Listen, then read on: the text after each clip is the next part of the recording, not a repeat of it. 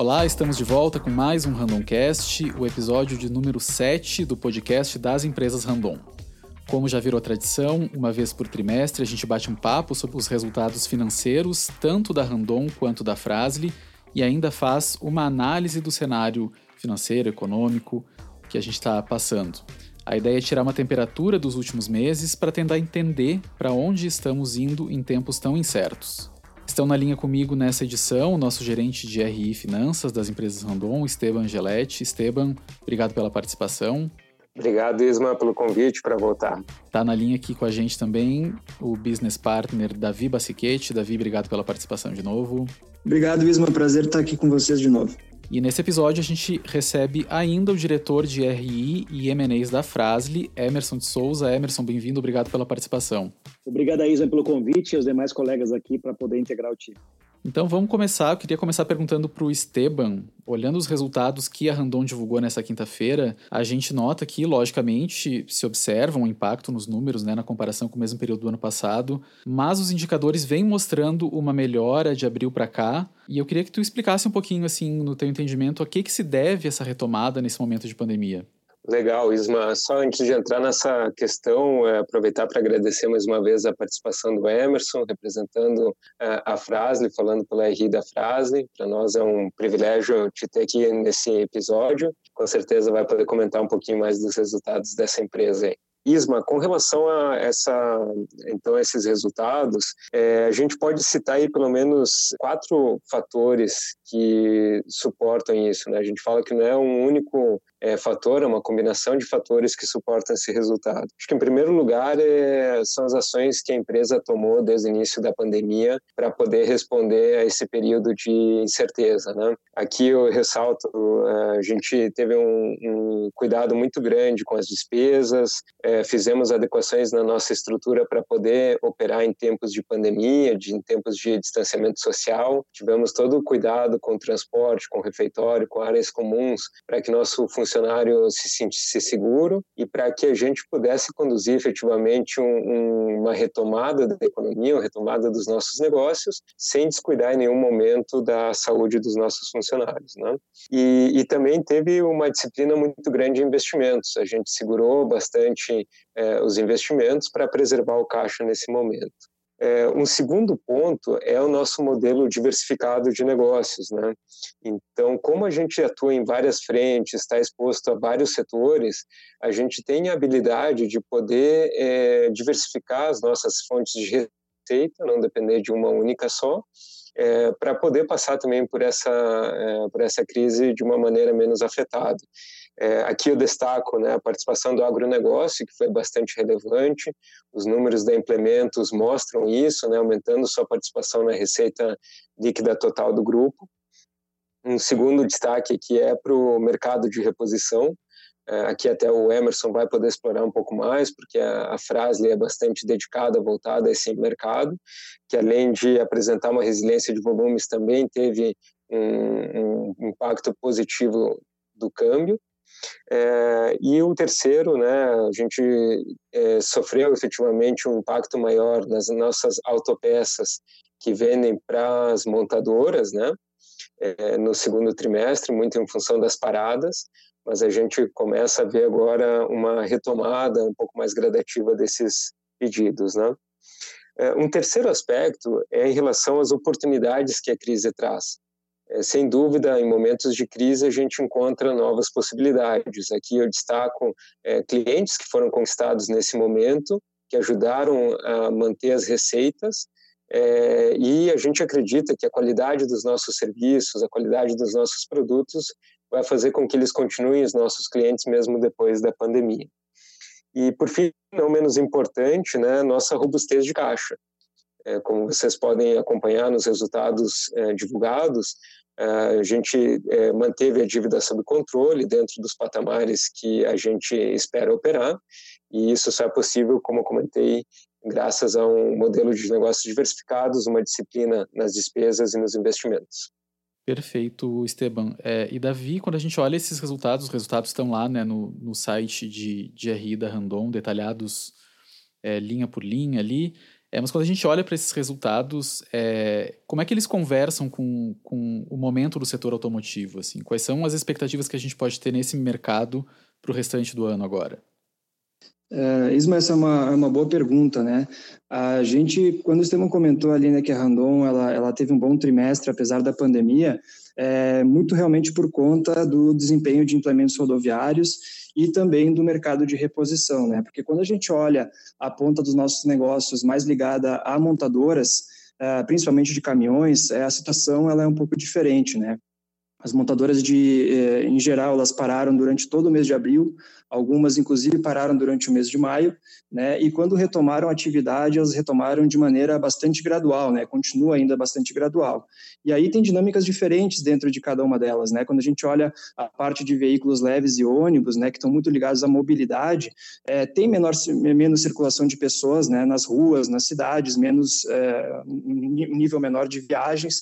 Isso, obviamente, é, diminui a demanda por esse tipo de produto, então a recuperação dele ela vai ser bem mais lenta do que de outros segmentos. Né? Quando a gente vai para caminhões, é, já está se vendo alguma retomada, porque aí sim está ligado mais ao transporte de carga, principalmente os caminhões pesados, né, que é o transporte de longa distância que usualmente é, são os que recuperam antes, né, das outras categorias de caminhões.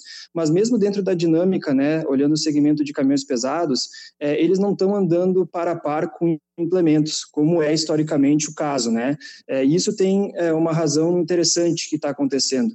É, existe uma migração dentro do transporte, né, de clientes que é, estão em um segmento que está com menos demanda, né? Exemplo da construção civil, é, do transporte de combustíveis, estão migrando né, para buscar carga onde tem demanda, que é principalmente, como o Esteban comentou, no agronegócio. E aí eles podem usar o mesmo caminhão, mas não podem usar o mesmo implemento rodoviário. Então eles acabam adquirindo um novo implemento e não adquirindo um novo caminhão, mantendo o caminhão atual. Por isso que a gente está vendo um pouco desse descompasso e realmente aí é fortalecido as vendas de implementos, né, em detrimento da parte de caminhões.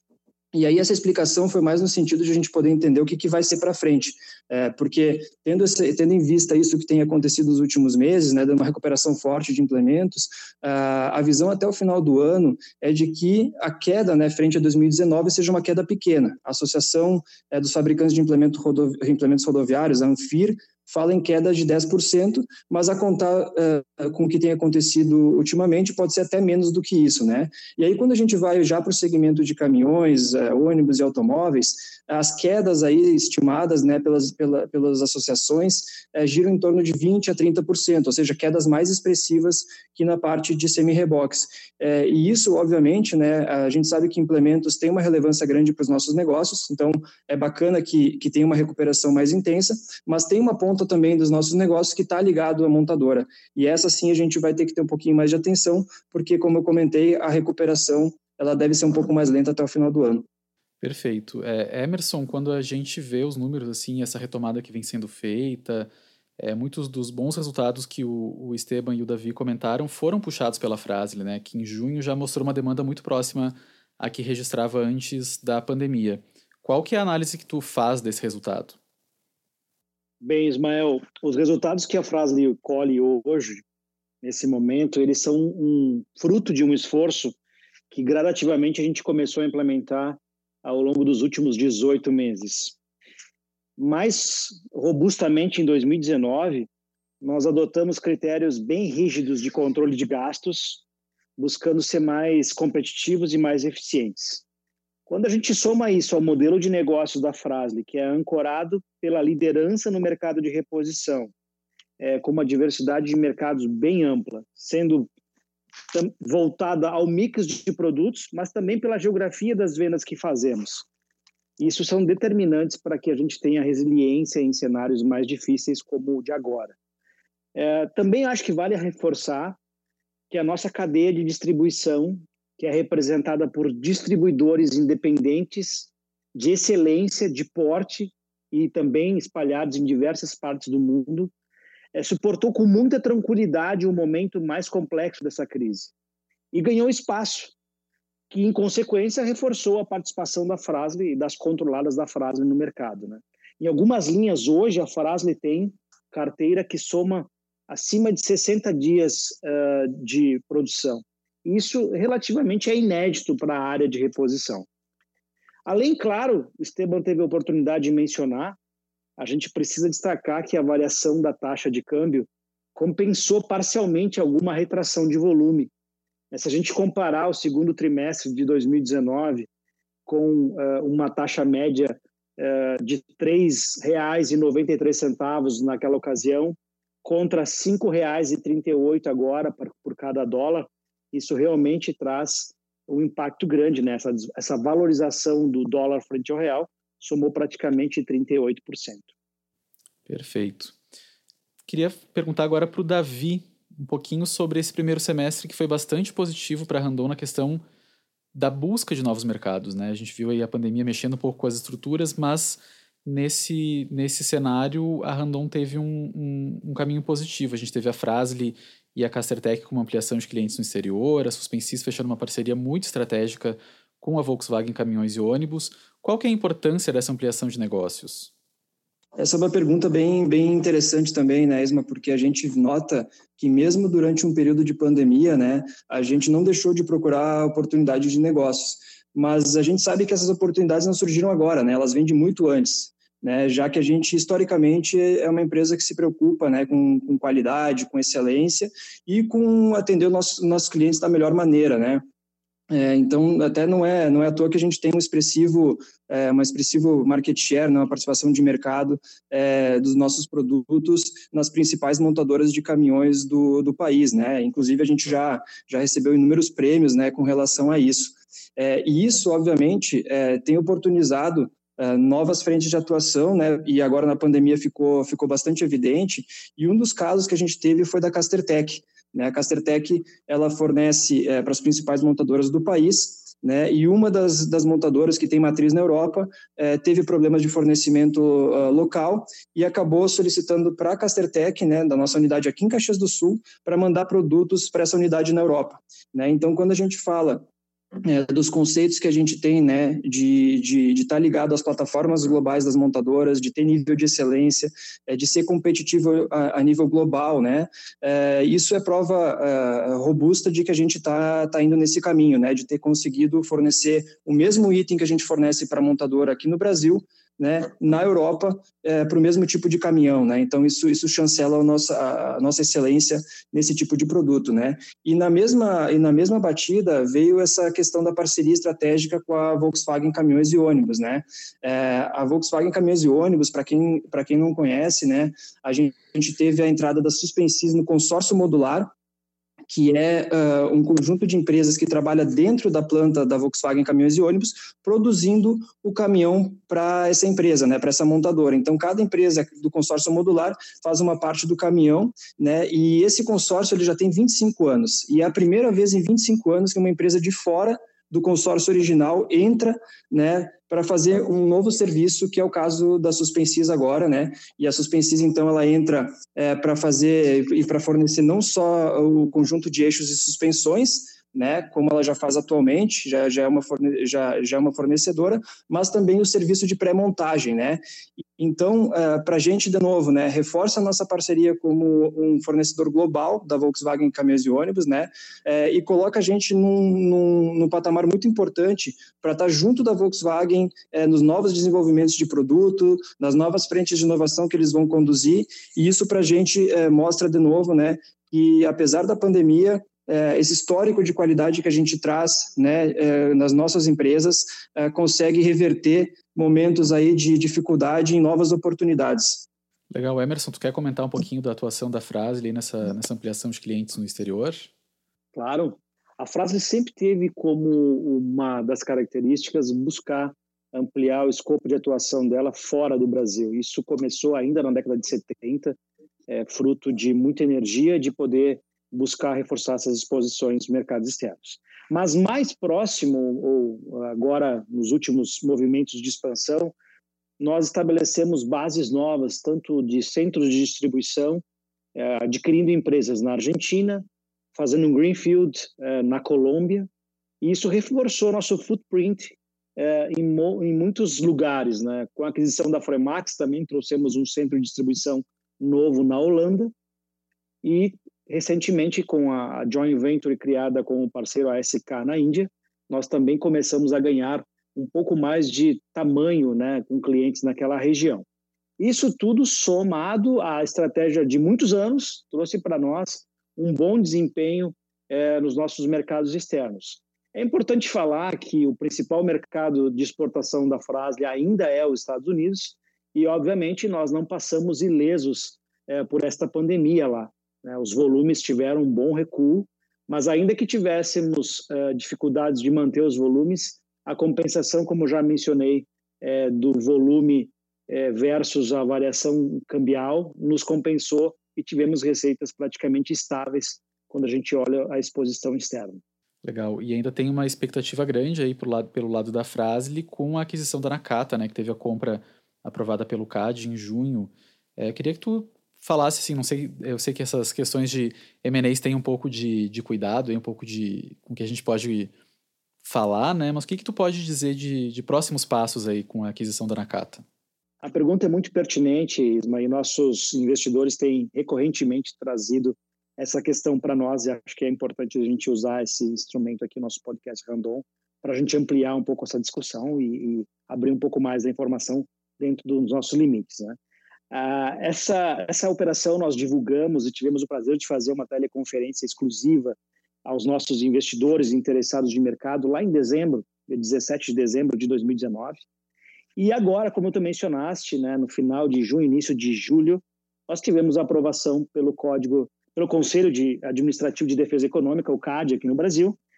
E também, no dia 23 de julho, fizemos uma Assembleia Geral extraordinária com os investidores e acionistas da Frasma, né, que referendou e aprovou a transação. É, nós já tivemos a oportunidade de abordar isso antes, mas a aquisição da Nakata coloca a Frasne entre os três maiores fornecedores é, no mercado de reposição do Brasil. A gente vai ficar uh, dividindo posição, hora primeiro, hora segundo, hora terceiro, com os principais. E após essas aprovações que tivemos agora, nós estamos preparando o closing da transação, que vai acontecer nesse trimestre corrente. E inúmeras sinergias desta aquisição vão começar a ser implementadas. A gente está muito feliz em concluir um ciclo de expansão vigoroso é, que a Frasle fez nos últimos anos. E nada melhor que brindar isso com a maior aquisição da Frasle na história dela, que foi a aquisição da Nakata. É, teremos é, muitos importantes capítulos para escrever e explorar a partir desta aquisição, e a gente vai ter muita satisfação em dividir com todos nas próximas oportunidades que a gente tiver junto em nossas comunicações oficiais e mesmo nos reportes que a gente faz trimestralmente ao mercado, nas nossas acessos com a imprensa e, quem sabe, não falamos numa próxima edição do podcast Randon aqui com mais detalhes. Perfeito, Emerson. E a gente tem aí, queria aproveitar um pouco desse teu, desse teu, dessa tua fala, assim, até um otimismo moderado aí nesse momento que a gente está vivendo, né? É, para fazer uma provocação para o Esteban, é, porque os números que a gente viu no primeiro, no primeiro semestre desse ano ficaram muito abaixo do que se planejava no começo de 2020, mas muito melhores do que a gente esperava no começo da pandemia, né? que podia acontecer, assim. É, que avaliação tu faz, assim, dá para dizer que a gente está iniciando um caminho de retomada, Esteban? Isma, é, acho que você falou a expressão correta, né? Um otimismo cauteloso. É, a gente precisa ainda ter cuidado porque essa é uma situação que a gente não tem referência, né? Não é como uma crise econômica que a gente sabe qual espaço seguir e já começa a ver os sinais de retomada. É, essa aqui é uma, uma situação de saúde que a gente ainda não sabe exatamente é, quando vai ter fim, como que vai ser o fim, né, como que vai ser a retomada disso. Então, de forma geral, eu diria que primeiro a gente precisa ter bastante cautela, tanto nos negócios quanto é, mesmo cautela pessoal, continuar mantendo as nossas é, nossa disciplina em relação ao distanciamento social, nosso cuidado com a higiene pessoal, né, com todas as medidas de asseio, né. É, dito isso, é, eu diria que os primeiros indicadores que a gente enxerga, tanto no ritmo de entrada de novos pedidos, ou, quanto também nos releases que as montadoras estão colocando, é, nos dá a impressão de que o horizonte à frente é realmente mais positivo. de novo, assim, aquém do que a gente inicialmente tinha esperado para o ano, mas muito melhor do que a gente estava tá, observando no início da pandemia, eu estava esperando no início da pandemia. Perfeito, que siga assim, né? Tomara, tomara. Importante manter a guarda levantada aí, todo mundo. Isso aí. Gente, vamos encerrando esse episódio do Randomcast. É, hoje eu conversei então com o gerente de RI e Finanças das empresas Randon, Esteban Angeletti. Esteban, muito obrigado pela participação aqui de novo. Obrigado, Isma, pelo convite. Contem com a gente. Também conversei com o business partner Davi Bassiquete. Davi, brigadão aí pela participação. Valeu, Isma. Valeu, Emerson. Esteban, até a próxima.